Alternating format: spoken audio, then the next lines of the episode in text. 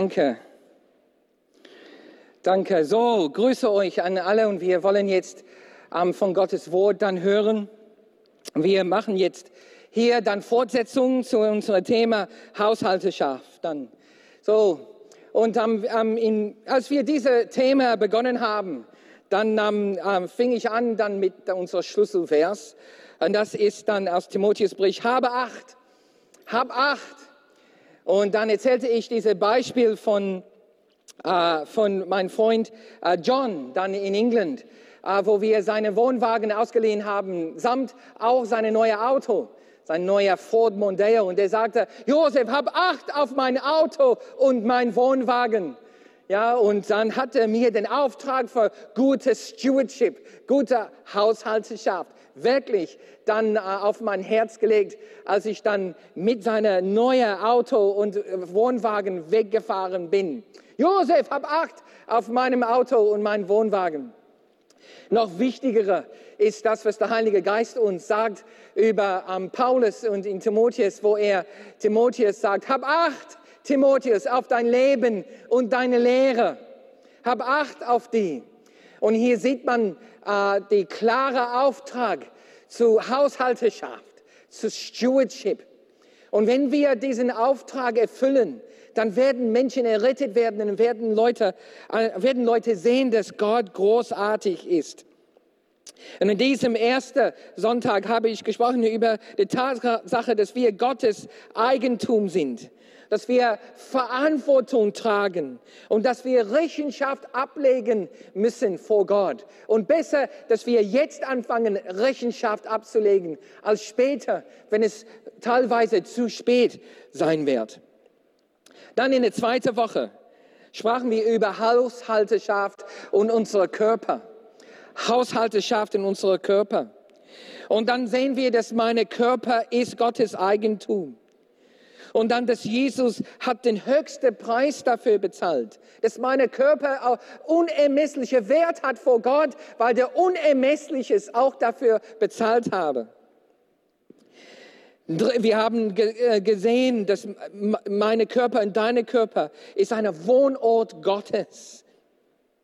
Und dass Gott erwartet, dass du dich um seine Tempel kümmerst. Da, wo der wohnt, ist sein Tempel. Und letztens sprachen wir über Version 2,0, dass wir auch dann das Versprechen haben, dass wir eine zweite ähm, Körper bekommen, was ähm, äh, äh, vollkommen ist und fit für die Ewigkeit ist. Dann in der dritten Woche, in der dritten Woche, dann haben wir gesehen, wie Jesus ähm, den Tempel reinigt und wie Jesus den Tempel gereinigt hat. Und dass er uns ein Bild und eine, ein Vorbild für die, ähm, für die Haushalteschaft des Tempels uns gibt. Und dann haben wir gesehen, wie wir das dann auf die Haushalteschaft unserer Körper ähm, äh, übertragen können. Dann in der dritten Woche sehen wir, dass, dass wir Ziele setzen können, Hilfe holen sollen, dass wir dann am Eifer entfachen können für sein Tempel und wie ernst die Lage ist dann zum Thema Haushalteschaft. So, jetzt können wir zu den nächsten Folien gehen. Das ist Woche drei, Daniel. Ne? So, wir sind jetzt auf Woche zwei, können wir Woche drei zeigen. Ja, das ist ein gut, denn da haben wir die Notizen dafür. Woche drei in den Folien. Genau, da haben wir es dann. Die uh, Ziele setzen, dass wir dann Hilfe holen, dass wir unsere Eifer entfachen und dass wir sehen, wie ernst die Lage ist.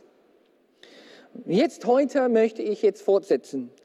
Und jetzt möchte ich mit euch zusammen diesen Grundtext dann vorlesen. Das ist in Matthäus Kapitel 23. Dafür gibt es auch eine Folie. Matthäus Kapitel 23. Hier steht das. Wer euch, ihr Gesetzlehrer und Pharisäer, ihr Heuchler. Jesus spricht zu den Religiosen und die religiöse Leiter seine, seine Zeit. Und er sagt, wählt euch, ihr Gesetzlehrer und Pharisäer, ihr Heuchler, ihr reinigt das Äußere von Becher und, Schüssel, aber was ihr drin habt, zeigt eure Gier und Maßlosigkeit. Du blinder Pharisäer, wasch den Becher doch zuerst von innen aus. Dann wird euch, dann wird auch das Äußere rein sein. Was bringt es dann, dann sagt Jesus, was bringt es, einen Becher zu haben, der, der äußerlich sauber ist, der, der äußerlich rein ist? Was bringt es, so eine zu haben, aber innerlich ist es noch total versifft und dreckig und unrein? Nee, nee, eine gute Haushalter sorgt dafür, dass das Innen, innen rein ist und sauber ist dass mein Becher innen sauber und rein ist. Und dann, dass das Äußere auch dann sauber wird. Jesus sieht auch eine klare Verbindung, eine klare Verbindung zwischen dem inneren Mensch, dem Inneren und der äußerlichen Erscheinung unserer Körper. Es gibt einen Spruch auf Englisch, der sagt, look after the cents and the dollars will look after themselves. Oder auf Deutsch, kümmere dich um die Cents und die Dollars kümmern sich um sich selbst.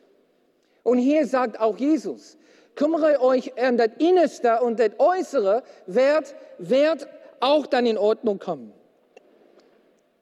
So heute geht es um Haushalterschaft über unsere Kompetenzen und unser Charakter. Lass uns beten. Vater, wir wollen jetzt dann unsere heutigen Vorhaben auch dann zu dir bringen und wollen lernen über Haushalteschaft. Nicht nur Haushalteschaft über unsere Körper, sondern über, über Haushalteschaft, über unsere, über unsere Kompetenzen und über unseren Charakter. Ich bete, dass durch dein Wort, dass wir inspiriert werden, inspiriert werden, hier zu wachsen, dass wir das das bekommen, was wir brauchen, um notwendige Veränderung, Vater, umzusetzen in unserem Leben.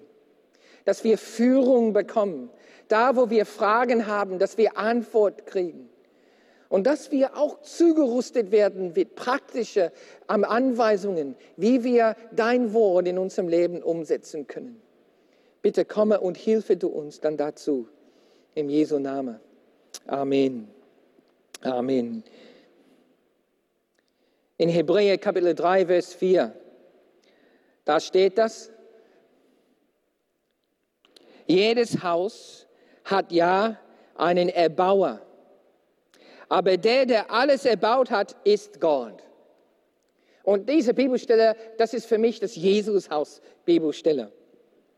Aber der, der alles erbaut hat, ist Gott. Und wenn Mose sich in Gottes, in Gottes ganzem Haus als treu erwies, bezieht sich auf seinem Dienst als Verwalter. Damit war er ein Hinweis auf das, was später verkündigt werden sollte. Christus aber erweist seine Treue als Sohn und damit als Herr über das Haus Gottes. Und dieses Haus sind wir. Vorausgesetzt, wir halten voll Zuversicht und Stolz an den Hoffnung fest, bis wir am Ziel sind. Wir sind Gottes Haus. Wir sind sein Tempel. So, und in diesem Vers dann sieht man, dass es eine, eine um, ewiges Tempel gibt. Und da wird später dann auch den Hebräerbrief darüber geschrieben. Und, und ich möchte jetzt dieses Sinnbild von Tempel etwas vertiefen jetzt. Und, und erstmal diese folgende Bibelstelle jetzt vorlesen. In Hebräer Kapitel 8, Vers 5, dann ähm, hier steht es, ähm, ihr dient voll, ähm, ihr dient vollzieht, ihr Dienst, und das spricht er über die Priester, die in den Tempel gedient haben. Hier sagt er, ihr Dienst vollzieht sich allerdings in einem Heiligtum, das nur ein Schatten einer unvollkommenen Nachbildung des himmlischen Heiligtums ist. Das ist eine wichtige, wichtige Wahrheit hier. Das, was da in den Tempel gebaut wurde, war eine Kopie von das, was im Himmel, in der ewige himmlische Reich gibt. Hier steht es dann noch weiter dann. Denn als Moses daran ging, das heilige Zelt zu errichten, erhielt er von Gott die Weisungen, achte darauf, dass alles genau nach dem Vorbild, nach dem Vorbild, nach dem Plan angefertigt wird, das dir auf dem Berg gezeigt wurde. Das heißt, dass Mose dann, während er auf Berg Sinai gewesen ist, hat er einen Plan von Gott bekommen auf das, was im Himmel gibt, der himmlische Tempel. Und er sollte nach diesem Plan bauen. So hier haben wir dann der Aufbau des Tempels. Na, und wie der Tempel jetzt aufgebaut wird. Na? Wir sehen das dann, das ist im Himmel. Wir können zu den nächsten Folien gehen, glaube ich. Dann hier gehen wir zu der himmlische Tempel. So, der himmlische Tempel sehen wir, dass es eine bestimmte Struktur gibt, eine bestimmte Art, wie das dann gebaut wurde. Und dann nach diesem ähm, Vorbild, nach diesem Plan, was im Himmel geht, dann wurde die Stifthütte erst gebaut. Und diese Stifthütte wurde in seiner Struktur so gebaut, wie im Himmel gibt. Nach, danach hat Salomo den Tempel gebaut. Und Salomo hat genau die gleiche Muster genommen und hat das nur erweitert und um, viel opulenter gemacht. Ein Haus, ein feste Haus, ein Tempel. Danach, das geschieht ungefähr 1000 Jahre vor Christus. Und Irgendwann in der Zwischenzeit zwischen Christus oder zwischen der ersten Jahrhundert und dann um, 1000 Jahre vor wurde dieser erste Tempel von Salomo zerstört und dann kam Herodes und Herodes fing an, den Tempel neu zu bauen, der zweite Tempel. Und dieser Tempel wurde auch erst nach der ersten Muster gebaut und dann wurde es noch erweitert, noch, ähm, noch zugebaut, noch angebaut. So, wir hatten diese drei Gemeinsamkeiten von alle drei irdische Tempels. Und diese Tempel wurde nach dem himmlischen Tempel gebaut. Der hat einen Vorhof. Und dieser Vorhof Hof war in einem, einem offenen Raum. Na, offener Raum und dann im Vorhof wurde die, ähm, die Brandopfer geopfert und den, den großen ähm, Brandopferaltar war da im Vorhof zum Beispiel. Und dann gab es einen Innenhof. Und dieser Innenhof war schon ein Teil der Tempelgebäude oder damals ein, den, den ersten Teil der Stifthütte, der Zelt. Und man ging in den Vorhof hinein durch, durch die Türen. Das ist der zweite Teil. Und dann der dritte Teil ist dann der allerinnerste oder man nannte das der allerheiligste Ort. Und so in dieser Innenhof gab es dann Manoras und ähm, sämtliche Utensilien und auch dann noch eine, eine Weihrauch dann am Altar. Und dann ging man dann durch eine große am Vorhang zu den Allerinnersten, der Allerheiligsten. Und in dieser Allerheiligsten Teil der Tempel war das, was noch kleiner war als den Vorhof und kleiner als den Innenhof, dieser am, am allerheiligsten Ort, da wurde dann die, ähm, die äh, äh, wie heißt das, die, ähm, nicht die Schatzkammer, die äh, Bundeslade dann ähm, auf, also, ähm, hingestellt. Und der Bundeslade mit der Cherubim da oben drauf, dann mit den Feuer und Heiligkeit Gottes. So, wir haben Vorhof, Innenhof und ähm, der Allerheiligste. In den himmlischen Bild in den Stifthütte, in den ersten Tempel Salomo und in den Tempel von Herodes. Hier sehen wir möglicherweise dann ein Sinnbild, ein Abbild von der Art und Weise, wie wir zusammengebaut sind, wie wir auch Tempel Gottes. Ein Vorhof konnte, könnte sinnbildlich so verstanden werden als unser Körper, den äußerliche, den, wo, wie man reinkommt in überhaupt der Tempel. Den Vorhof ist so wie unsere Körper sinnbildlich. Und dann kommen wir durch den, durch den Vorhof in der innerste Kammer, sagt man, die, der Innenhof. Und da möchte ich das sinnbildlich nehmen für unsere Kompetenzen, das, was wir haben. Und dann in der, der Allerheiligste, der innere Kern unseres Wesens. Das kann für unseren Charakter stehen. Sinnbildlich für den Mensch, den ich bin, nicht nur das, was ich kann. Kann es sein, habe ich mich gefragt, dass wenn die Bibel sagt, dass wir in Gottes Ebenbild geschaffen worden sind, dass es auch sich überlappt mit, mit das, was Gott auch in den Himmel hat und sein Tempel. Das, das, ähm, den äh, Außenhof, der Innenhof und der Allerheiligsten, mein, mein Körper, meine Kompetenzen und mein Charakter, meine, meine Stärke, meine Seele und mein Geist. Kön könnte das dann auch dann mh, hm, ein bisschen da äh, überlappen? Und in diesem Sinn könnten wir auch dann so verstehen, dass wir im Gottes Ebenbild geschaffen worden sind, indem wir Körper, Seele und Geist sind, indem wir dann Körper, Kompetenzen und Charakter haben. Der Tempel in Jerusalem darf man als Sinnbild für die Art und Weise, wie wir zusammengebaut sind. Es könnte so ein Ebenbild dafür sein, eine, eine Art von Sinnbild. Körper, Vorhof, Kompetenzen, Innenhof, Charakter, der Allerheiligste. So in, um, in Folien, in so Matthäus Kapitel 25 steht das in Vers 14. Steht dann an, da ist ein Gleichnis, der von Jesus erzählt wird. Und so mit diesem Gleichnis möchte ich dieser Innenhof jetzt vertiefen.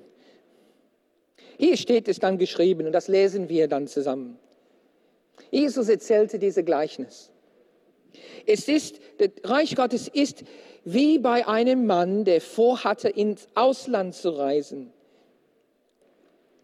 Er rief seine Diener zusammen und vertraute ihnen seine Vermögen an, so wie es ihrem Fähigkeit entsprach. Einem gab er fünf Talenten, einem anderen zwei und noch einem anderen eins. Dann reiste er ab.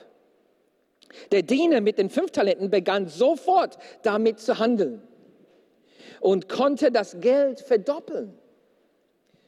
Der mit den zwei Talenten machte es ebenso und verdoppelte die Summe. Der dritte grub ein Loch und versteckte das Geld seines Herrn. Nach langer Zeit kehrt der Herr zurück und wollte mit ihnen abrechnen. Wir sprachen über Rechenschaft ablegen. Hier mussten sie auch Rechenschaft ablegen. Zuerst kam der, der der fünf Talenten anvertraut worden waren. Er brachte die anderen fünf Talenten und mit, mit und sagte, Herr, fünf Talenten hast du mir gegeben. Hier sind weitere fünf, die ich dazu gewonnen habe. Halleluja. Hervorragend, hervorragend, sagte sein Herr. Du bist ein guter Mann. Du hast das weniger zuverlässig verwaltet. Ich will dir viel anvertrauen. Komm herein zu meinem Freudenfest. Dann kam der, der zwei Talenten anvertraut worden waren. Er brachte die anderen zwei Talenten mit und sagte, Herr, zwei Talenten hast du mir gegeben. Hier sind zwei weitere, die ich dazu gewonnen habe. Hervorragend, sagte dem Herrn, hervorragend. Du bist ein guter Mann. Du hast das weniger zuverlässig verwaltet. Ich will dir viel anvertrauen. Komm herein zu meinem Freudenfest. Schließlich kam der, der einer Talent anvertraut worden war. Herr, sagte er, ich wusste, dass du ein strenger Mann bist. Du forderst Gewinn, wo du nichts angelegt hast und erntest, wo du nichts gesät hast. Da hatte ich Angst und vergrub dein Talent in der Erde. Hier hast du das, deine zurück. Du böser und fauler Mensch, sagte der Herr. Du wusstest also, dass ich Gewinn fordere, wo ich nichts angelegt habe und ernte, wo ich nichts gesät habe? Warum hast du mein Geld nicht auf eine Bank gebracht? Dann hätte ich es wenigstens mit Zinsen zurückbekommen. Komm, nehmt ihm das Talent weg und gebt es dem, der fünf Talenten erworben hat. Dem jeden einen Gewinn vorweisen kann, wird noch mehr gegeben werden. Und er wird Überfluss haben. Aber von dem, der nichts gebracht hat, wird selbst das, was er hatte, weggenommen. Doch diesen nichtsnützigen Sklaven werft in der Finsternis hinaus, wo dann das große Weinen und Zähnenknirschen angefangen wird.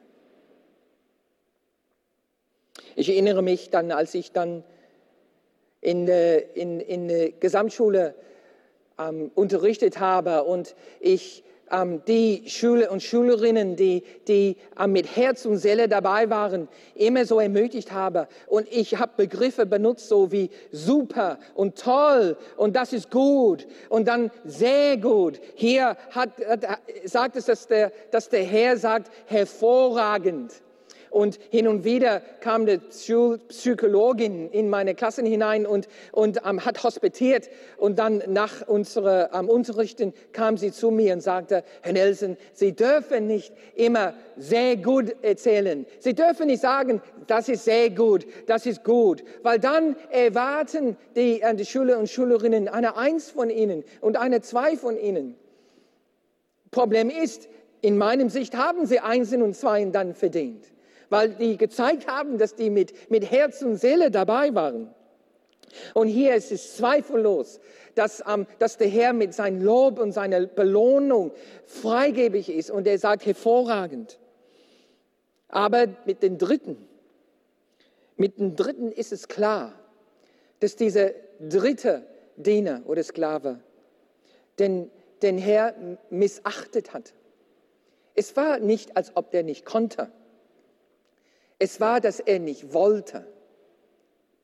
Ganz klar dargestellt ist, dass er, er hätte das zu einer Bank bringen können und Zinsen verdienen können. Da wäre risikofrei Gewinn möglich. Aber der missachtete den Herrn, der, der verachtete den Herrn. Und aufgrund dessen ist er faul und, und böse gewesen. Die ersten zwei haben das Beste daraus gemacht, was sie hatten. Aber der dritte, der dritte hat, hat den Herrn missachtet, sogar verachtet.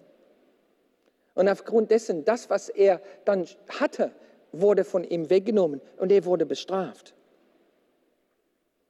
Wir sind Haushalte Gottes.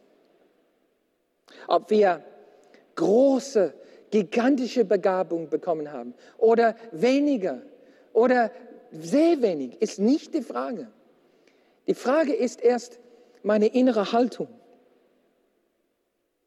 So, wenn wir sprechen über unsere Kompetenzen, unsere Innenhof, dann das steht am wenigsten für meine Talenten. Das, was ich kann, das, wozu ich fähig bin, meine Gaben, das inklusive mein Geistesgaben, mein Zeit und mein Geld. Aber das Wichtigste in der Haushalteschaft dieser vier Sachen ist meine Haltung. Das Wichtigste ist, ob ich das Beste daraus mache für Gott, wie ich, wie ich kann, wie möglich ist. Wir haben alle Talenten und Gaben und Zeit und Geld. In manche Bereiche mehr, in andere Bereiche weniger. Aber was wichtig ist, ist, dass ich das Beste daraus mache mit das, was ich habe. Auch für mehr beten, dass Gott das vervielfältigt. Dass wir entdecken, was wir haben und wahrnehmen als Haushalter. So dass wir dann wirklich den Innenhof, die, die ich in meinem Leben habe, mit meinen Talenten und meinen Gaben, meiner Zeit und mein Geld, dass ich erfasse und sehe, was ich habe, dass ich entdecke, was Gott mir gegeben hat. Und nachdem ich das entdeckt habe, dass ich lerne, dass ich äh, ausgebildet werde, wie, wie kann ich am besten damit umgehen und das anwenden. Und die Ausbildung ist nie zu Ende. Da, da geht dann Fortbildung und weitere Bildung. Wie kann ich dann über die Jahre und über die Veränderungen in mir damit umgehen? Gerade zum Thema Verwalterschaft über meinen Körper. Ich habe ein Buch ge gekauft über, wie ich mit meinem Körper umgehe, wenn ich 70 bin weil, weil der Körper verändert sich. Und ähm, nach der Midlife-Krise und mit 50 und mit 60, dann ist das, was ich habe, äh, äh, anderes als vorher. Und so ist es auch mit meinen Geistesgaben, meinen Talenten, mit meinen Zeit und meinem Geld. Ähm, Gibt es Lebensphase, wo ich wenig Zeit habe, andere Lebensphase, wo ich auf einmal mehr Zeit habe. Und da ist dann Ausbildung, Fortbildung und Weisheit total notwendig, sodass ich ein Haushalter bin, der Gott die Ehre bringt. Da kommt auch dann Übung, dass ich dann das, was ich gelernt habe, am praktiziere, übe, ausprobiere und dass ich dann schleife das, was ich gelernt habe und dass ich dann richtig, richtig gut bin in das, was Gott mir gegeben hat in meinem Innenhof. Ja, meinen Talenten, meinen Fähigkeiten, na, wie Silikonspritzen. Ja, Geistesgaben, wie, wie Menschen zu Jesus führen oder leiten oder Lobpreisen oder ja, mein, mein Geld und mein Verdienst und meine Zeit, das einfach haushalten Gott. Weil ich, ich möchte hier dann echt praktisch sein und dann ähm, auch dann euch erzählen, wie ich dann mich am eigenen Nase packe und gepackt habe. So, ich habe dann dann vor ein paar Jahren dann gemerkt, dass, dass ich noch mehr Fortbildung und noch besser mit unseren Finanzen umgehen könnte. Und dann ähm, habe ich gemerkt, dass ich dann ähm, ähm, mehr Fortbildung in Anspruch nehmen wollte. Mehr Fortbildung und mehr Wissen über Geldverwaltung. Ich habe gespürt, dass es noch besser gehen könnte. Ich, ich, spürte, wie Gott mich dann wirklich am hinführt, wie ich noch besser, noch optimierter dann das Geld verwalten könnte, die Gott uns gegeben hat, der Morris und ich. Dann habe ich dann eine Fortbildung gemacht und habe ich dann ein Buch gelesen, ein ähm, bisschen Beratung dann ähm, geholt. Und ich ähm, habe neue Sachen gelernt die einen großen Unterschied gemacht haben. Und das möchte ich jetzt dann euch weitergeben und die Quintessenz von dieser, von dieser Fortbildung euch jetzt weitergeben. Da in dieser Fortbildung hat er vieles erzählt und vieles beigebracht über, wie man am besten ähm, dann in auch mein, mein Denkwesen und auch dann in der Art und Weise, wie wir mit Finanzen umgehen, wie wir das dann optimieren können. Und hier hat er Folgendes dann vorgeschlagen. Der sagte, ähm, Schritt eins, ja, und hier habe ich dann mehrere Schritte. Schritt eins, ähm, geh und richte neue Kontos ein. Und es war fünf Kontos einrichten. Okay? Die war dann zwei Girokontos und drei Sparkontos einrichten. Und die sollten alle kostenlos sein, womöglich. Und es ist jetzt mittlerweile so, dass es immer noch möglich, kostenlose Girokontos und kostenlose Sparkontos einzurichten über die Internet. So, und er sagte Folgendes dann. Er sagte, der erste Girokonto soll für Haushalt sein. Das ist das, was ihr braucht, um der Nelson AG, der Nelson Familie zu überleben. Haushalt, am Lebensmittel, Mieter oder Darlehen für das Haus und so weiter. Alle die Grundkosten sollen aus diesem Konto bezahlt werden. Dann der zweite Girokonto heißt das Luxuskonto. Ja, der erste Sparkonto heißt der Feuerlöcherkonto. Der zweite Sparkonto heißt dann der kurzfristige Sparkonto. Und der dritte heißt der Mojo-Konto. Mojo ist Englisch für das, was cool ist, das, was man richtig Bock macht. Aber auf, auf Deutsch könnte man sagen, der Rücklagekonto. Okay? So fünf Kontos. Der erste, mein Haushaltsgirokonto, wo alle Rechnungen für notwendig für, für das ähm, ähm, normales Leben bezahlt werden. Zweiter, Luxus. Dritter, ähm, kurzfristige äh, Feuerlöscher, Feuerlöscherkonto. Dann der vierte, kurzfristige Sparkonto. Und der fünfte, meine Rücklage. Das ist der erste Schritt, diese fünf Kontos einzurichten, am liebsten über Internet und jetzt möglich auch dann mit unseren Smartphones und Apps. Der zweite Schritt war dann, einen Dauerauftrag einzurichten. So, der ganze Gehalt wird dann auf den eine Girokonto, meine Haushaltkonto bezahlt. Und von diesem Konto soll ich dann Daueraufträge einrichten, wodurch einmal im Monat, je nachdem wie man bezahlt wird, ja, einmal im Monat, nachdem mein Gehalt dann eingetroffen ist im Konto, dass ich dann unter diese Kontos dann ähm, aufgeteilt werde. Und es war mit den folgenden Schlüssel. 70 Prozent meiner Nettogehalt bleibt in meinem Haushaltkonto. Und davon bezahle ich meine Zente und dann 60 Prozent für, für, für Nelson AG alles, was wir brauchen als Nelson-Familie zu überleben. Okay? Dann geht 15 Prozent, 15 Prozent auf meine Feuerlöscherkonto. Und dieses Feuerlöscherkonto ist da, um Schulden abzubezahlen. Ja, die tolle Sache mit dieser Fortbildung war, dass der, der, der uns vorgebildet hat, ähm, hat kommt aus der äh, Überschuldungsschulungsbereich. Diese, und kommt, hat eine, eine um, Firma gegründet, um Menschen, die überschuldet sind, zu helfen, aus der Finanzkrisen rauszuhelfen. Das heißt, dass diese Schlüssel, die ich euch aufzähle, ist basiert äh, und total relevant für Leute, wie, die, im, die tief verschuldet sind oder in finanzieller Krise. Und dann baut man dann darauf. So, erstmal ähm, 70 Prozent, das ist inklusive meiner Zente, dann bleibt auf meiner ähm, Haushaltskonto. Dann 15 Prozent geht auf mein Feuerlöscherkonto, den Konto, die ich benutze, meine Schulden abzubezahlen, so schnell wie möglich. Dann 7,5 Prozent, 7,5 Prozent geht auf den Luxus-Girokonto.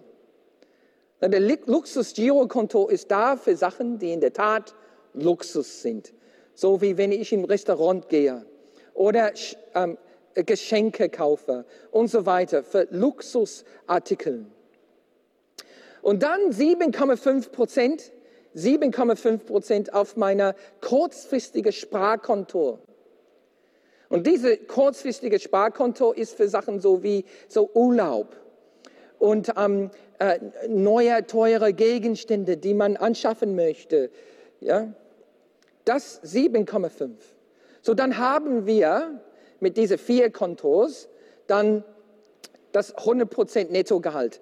70% für mein Haushaltkonto, 15% für mein feuerliche Konto, 7,5% für, meine, ähm, für mein Luxuskonto und 7,5% für meine äh, kurzfristige Sparkonto.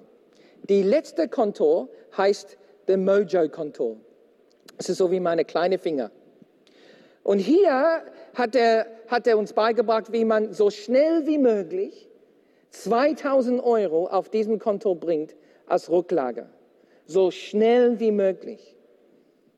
So, wenn man ein bisschen do, so in andere Sparkontos schon rumliegend hatte, man bringt es auf diesem Konto oder man Geld geschenkt wird oder man eine Steuerrückerstattung bekommt, dann bringe diese Konto so schnell wie möglich auf 2000 als Rücklage. Und dann peu à peu, nachdem ähm, dringende Schulden abbezahlt sind von meinem Feuerlöschekonto, kann ich diese Rücklage von Feuerlöschekonto aufstocken. Aufstocken. So, Schritt zwei war, die Daueraufträge zu machen auf diese Kontos, hauptsächlich diese vier, diese vier Kontos. Ja, das haben wir gemacht. Intuitiv wusste viele, über Haushalteschaft. Meine Mutter hat, hat mir dann als Teenager vieles beigebracht über Haushaltung und Geldverwaltung. Aber ich wusste, ich hatte es notwendig, noch weitere Vorbildung zu machen, noch mehr zu lernen. Hier habe ich ein Bild von einem Ranger in einem Rucksack. Ne? Und ich habe jetzt eine Frage. Ne? Dann, ähm, ich habe dann oft dann ähm, selber ähm, Hiking gemacht ähm, und ich habe dann Folgendes hin und wieder wahrgenommen, dass es möglich ist, zwei Ranger zu haben, zwei, Pfad, zwei Ranger und zwei Pfadfinder. Und diese zwei Pfadfinder haben genau den gleichen Rucksack, genau den gleichen Rucksack, mit genauso viel Platz in ihrem Rucksack. Und die haben auch genau der gleiche Inhalt, weil dem vorgegeben wurde, was mitgenommen werden muss, auch in Utensilien, Klamotten und auch den Lebensmitteln. So, wenn man das ausgeteilt hat, man hat gesehen, dann auf, auf dem, auf dem äh, Boden, die haben genau der gleiche Inhalt. Aber wenn Sie das zusammenpacken, hat man Folgendes dann sehen können. Einer packt seinen Rucksack und er hat noch mehr Platz übrig. Der andere packt seinen Rucksack und hat nicht genug Platz im Rucksack. Warum ist das so?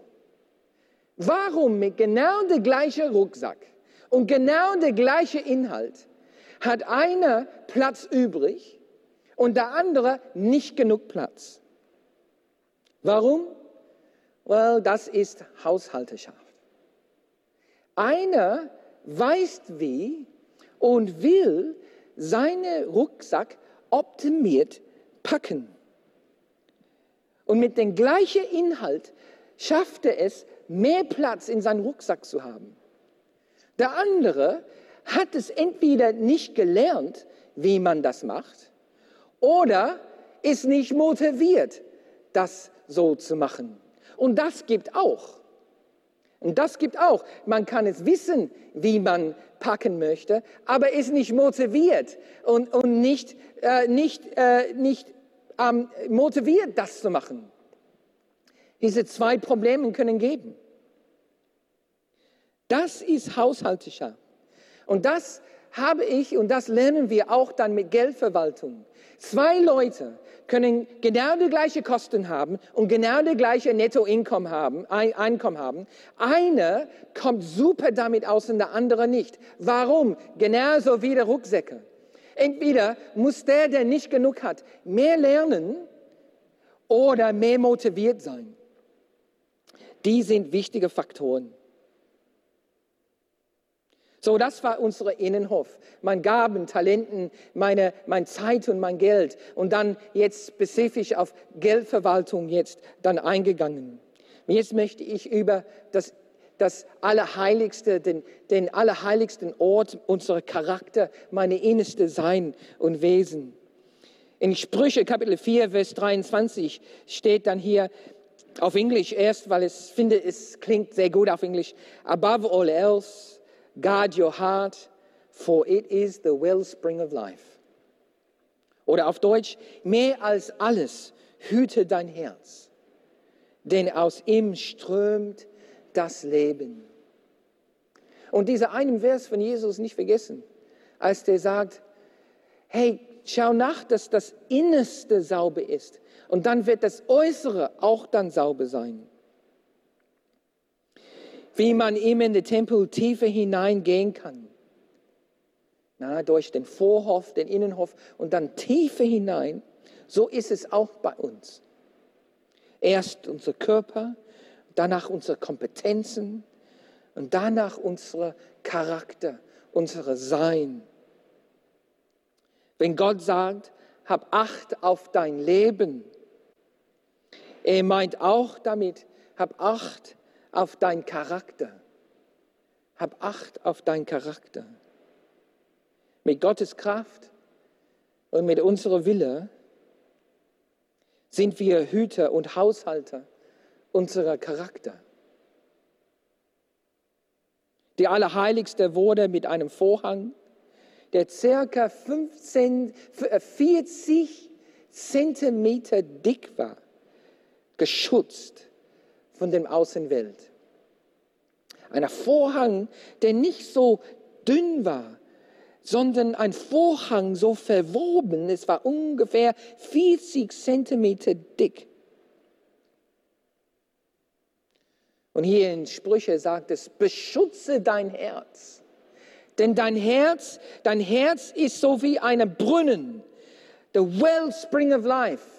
Und wie wir sehen, dann Brunnen, wenn die in der Wüste gegraben werden, dann baut man drumherum so eine, eine kleine Mauerchen, eine, eine Schutzmauer, der schützt dann diese Brunnen, dieser, dieser Wasser, die man braucht für Leben. Und das Wasser wird geschützt von Dreck und, und, und, und, ähm, und, und alles, was das verunreinigen könnte. Und so im Tempel sehen wir dann, dann der Außenhof, dann geht man noch weiter, tiefer hinein durch den Innenhof und dann, dann das wahre Charakter, das ist der, der, der Sprung, das, das Sprung und da, daraus strömt Leben. Und das soll geschützt werden. Das soll, das soll auch, das sollen wir Haushalteschaft hier auch dann praktizieren. Markus Kapitel 7, Vers 18 sagt es folgendes. Habt ihr das auch nicht begriffen, erwiderte Jesus? Versteht ihr nicht, dass alles von außen in der Menschen hineinkommt, ihn nicht unrein machen kann? Denn es kommt ja nicht in sein Herz, sondern das, was ich esse, geht in den Magen und wird in den Abort wieder ausgeschieden. Na übrigens, damit erklärte Jesus alle Speise für rein. Und er spricht jetzt von, von, die, von die Wichtigkeit der, der Allerheiligste, der, der eigentlich mit physischen Sachen ähm, äh, nicht direkt verbunden ist, sondern, sondern äh, eine tiefe geistliche Dynamik dann entspricht. Denn von ihnen aus dem, denn von ihnen aus dem Herzen des Menschen kommen die bösen Gedanken. Mit ihnen alle Arten von sexueller Unmoral, Diebstahl, Mord, Ehebruch, Habgier und Bosheit. Dazu Betrug, Ausschweifung, Neid, Verleumdung, Überheblichkeit und Unvernunft. Alle diese Böse kommt von innen heraus und macht den Menschen vor Gott unrein. Oder zusammengefasst, schlechter Charakter verderbt gutes Können. Wenn das, was in mir ist, mein Sein, mein Charakter, wenn das nicht rein ist und es ist schlecht, dann egal wie, wie opulent, genauso, egal wie großartig mein Innenhof ist, genau wie super meine, meine Vorhof ist, das wird dann von, von das Innerste verdorben und, und, und verderbt.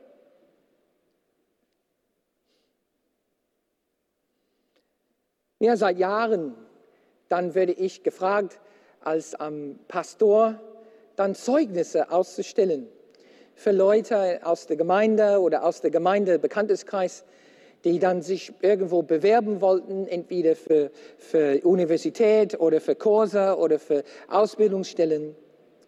Ja, äh, Pastor, Pastor, kannst du äh, für mich bitte ein Zeugnis aufstellen? Und das mache ich gerne. Und ich möchte jetzt ganz praktisch euch dann jetzt weitergeben. Was sind sechs Sachen, die wichtig sind, wenn, wenn ich eine, eine Zeugnis ausstelle. Und das, das hat, fast alle haben mit Charakter zu tun. So, hier sind die sechs Bereiche. Und hier ganz praktisch, dann möchte ich euch dann weitergeben, ähm, welche sechs Bereiche meiner Charakter soll ich Haushalteschaft dann praktizieren. Erstens, Zuverlässigkeit. Zuverlässigkeit. Dann frage ich mich, bevor ich dann anfange zu schreiben, der, der ein Zeugnis haben möchte, hielt er oder sie sein Wort? Und kann ich mich auf diesen Mensch verlassen? Und wenn diesem, diese, dieser Mensch ähm, nicht unmittelbar in meiner Dienstzweig aktiv war, dann frage ich Ihrem Leiter oder Ihrem Co-Leiter oder Ihrem Bereichsleiter oder Clusterleiter, könntet ihr euch auf diesen Mensch euch verlassen? Zuverlässigkeit. Ist mein Ja Ja und mein Nein Nein? Und da ist es wichtig, dass wir Haushalteschaft dann praktizieren. Ja, ich möchte so eine, der mein Wort hielt, auch wenn ich davon Nachteil nehme, auch wenn es schmerzt und wehtut, möchte ich mein Wort so halten. Zweitens, ist dieser Mensch ehrlich? Ist dieser Mensch ehrlich? Lügen Sie? Lügen Sie mir dann? Sagen Sie mir die Wahrheit? Na, laut dem Motto, ah, ähm, Josef, ich kann heute nicht kommen, ich bin krank. Und dann ein paar Tage später erfahre ich, dass die Party in der Altstadt gemacht haben. Sind Menschen ehrlich? Und Ehrlichkeit ist nur die Spitze der Eisberg. Ist auch die Haushalteschaft über meine Moral. Und ob ich dann das, das auch richtig verwalte, meine mein Kompetenz dann, dann die Wahrheit zu sagen. Aber hier, gerade in diesem Liste, die wir gerade gelesen haben, gab es eine, gab es eine, eine ziemlich gute Beschreibung von, von der Moral, über dem ich Haushalteschaft dann, dann praktiziere. Wo ich die Sachen in Ordnung halte und auch da wachsen möchte. Und hier sind dann Fragen über Moral, meine Gedanken, mein Sexualleben, hier sind Probleme mit Diebstahl, Mord, Ehebruch, Habgier, Bosheit, Betrug, Ausschweifung, Leid, Verleumdung, Überheblichkeit, Unvernunft. Die sind dann, die sind ähm, negative Aspekte der inneren Charakter, der schlechte Charakter, die das Gutes können, verderben wird. Dann drittens, frage ich mich nicht nur, ob jemandem zuverlässig ist, ob die ehrlich sind und moral, sondern ob die, ob die teamfähig und kritikfähig sind. Einfache Frage, kann diesen Mensch und hat dieser Mensch sich was sagen lassen? Sich was sagen lassen können? Oder sind die so, so dass, die, dass die sowas nie annehmen kann und, und immer, immer das haben wollen und immer den Weg haben wollen, was sie sagen? Sind die dann teamfähig? Können sie sich und haben sie sich unterordnen können? Und dann viertens Verfügbarkeit. Ja, hier ist eine der, der dann ähm, ein Punkt, den ich dann mich frage, wenn ich dann ähm, ein Zeugnis ausstelle, ist, waren Sie verfügbar? Waren Sie gegenwärtig? Waren Sie einsatzbereit oder nicht? Sind Sie verfügbar, wann Sie verfügbar werden sollten? Fünftens, energetisch. Ist denn der, der Zeugnis haben möchte, ein Selbststarter? Dann, sind die, dann haben sie in ihrem Energie von sich aus oder müssen sie ständig vorangetrieben werden? Ähm, äh, inwiefern sind die Selbststarter? Selbststarter. Das, das frage ich immer, wenn ich ein Zeugnis dann ausstelle. Und dann die letzte ist Chemie oder Nachsicht? Wie gut kommen Sie mit anderen zurecht? Können Sie schnell vergeben? Sind die dann schnell zu lieben? Sind die flexibel? Oder sind sie nachtragend und unflexibel? Wie, wie, wie läuft es mit dem in der Mannschaft selbst und im Team? So, ich habe dann diesen praktischen Aspekt über den Charakter diese praktische Akronym aus, äh, so ausgedacht. Das heißt das Zeugenprinzip. Wenn man von mir ein gutes Zeugnis haben möchte, dann wichtig ist, ob du ein Zeugen bist. Zeugen, jeder Buchstabe steht für sechs Aspekten. Zuverlässigkeit, Ehrlichkeit, Unterordnung, gegenwärtig und verfügbar, energetisch, und nachsichtig. Sechs Charaktereigenschaften meiner allerheiligsten Innenkammer. Matty macht Lobpreis heute und er kommt, ihr könnt jetzt auf die Bühne kommen. Na, und ähm, vor vielen Jahren erinnere mich an den Tag, wo Matty seine Gitarre gekauft hat. Erinnerst du dich daran, Matty? Oh ja, seine neue Gitarre. Und ähm, über die Jahre habe ich ähm, ähm, viele Gitarren gekauft, dann für die Gemeinde, für Ranges und so weiter. Und ich habe Folgendes jetzt festgestellt. Ne? Eine Gitarre, der billig ist, der kostet ungefähr 50 Euro. Wenn das geliefert wird, wenn diese Gitarre, der wenig wert ist, geliefert wird, kommt oft einfach in einen Pappkarton. Stimmt, Matti? Einfach ein Pappkarton. Ja? Wenn man eine Gitarre kauft für 500 Euro, zehnfach der Wert im Preis, denn oftmals kommt es automatisch mit im Preis, kommt geliefert mit einem sogenannten Softcase na eine Tasche, die man an seine Rücke oftmals tragen kann. Und das schützt dann diese 500 Euro Wertgitarre von Kratzen und von Staub und Folgendes. Ist gut. Aber wenn man eine Gitarre kauft für 5000 Euro, was nicht ungewöhnlich ist, wenn man so eine Gitarre kauft, denkst du, dass man das kriegt mit einem Pappkarton? Denkst du, dass man so eine teure, wertvolle Gitarre mit ähm, wertvolles Holz und tolle Seiten, dass man so eine Gitarre dann mitgeliefert ähm, werden sollte in eine Softcase? Nein.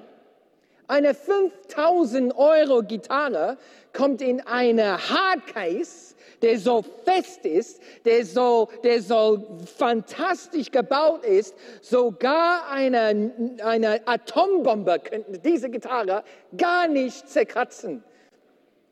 So ist es. Und ich weiß von Matty, welche Art von Case hast du für deine Gitarre? Hey, keine Pappkiste. Oh, keine Softcase. Er hat so ein Case. Ich bin sicher, Julian könnte jetzt darauf stehen und würde nichts passieren. Was will ich damit sagen? Deinen Innenhof, deine Allerheiligste, dein Charakter und deine Körper die sind so wie diese Gitarre und diese, diese Case, die wir dann haben. Und Gott gibt uns Charakter und meine innerste Geist und meine Kompetenzen, die haben so viel Wert. Und er packt das alles in einen Körper, ein Case, der, der uns beschützt und behütet.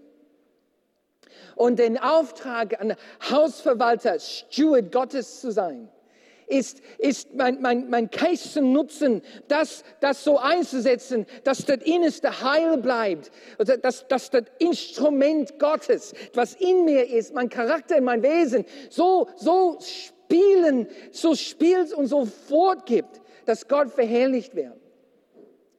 Und das ist kein billig Case, den wir bekommen haben, aber das Inhalt und mein In, äh, Umgang mit diesem Inhalt, die Gitarre, der Charakter und meine Kompetenzen, das ist entscheidend.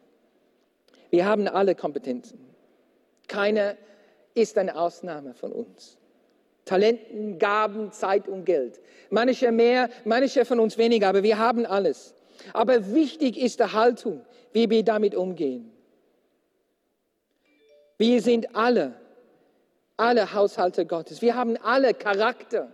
Wir haben alle das Charakterwesen und die Fähigkeit, treu zu bleiben, die Fähigkeit, ehrlich zu sein, die Fähigkeit, dann uns zu unterordnen und in ein Team aktiv zu sein. Wir haben alle diese Charaktereigenschaften, die dann, die dann entwickelt werden müssten, optimiert, geschliffen, gelernt werden können. Wir haben das Zeugenprinzip. So lasst uns ein Zeugen sein für Gott. So Haushalteschaft. Haushalterschaft hat mit Körper, Kompetenzen und Charakter zu tun. Dass wir das Beste daraus machen. Dass wir das Beste machen aus dem, was Gott uns gegeben hat. Lass uns beten.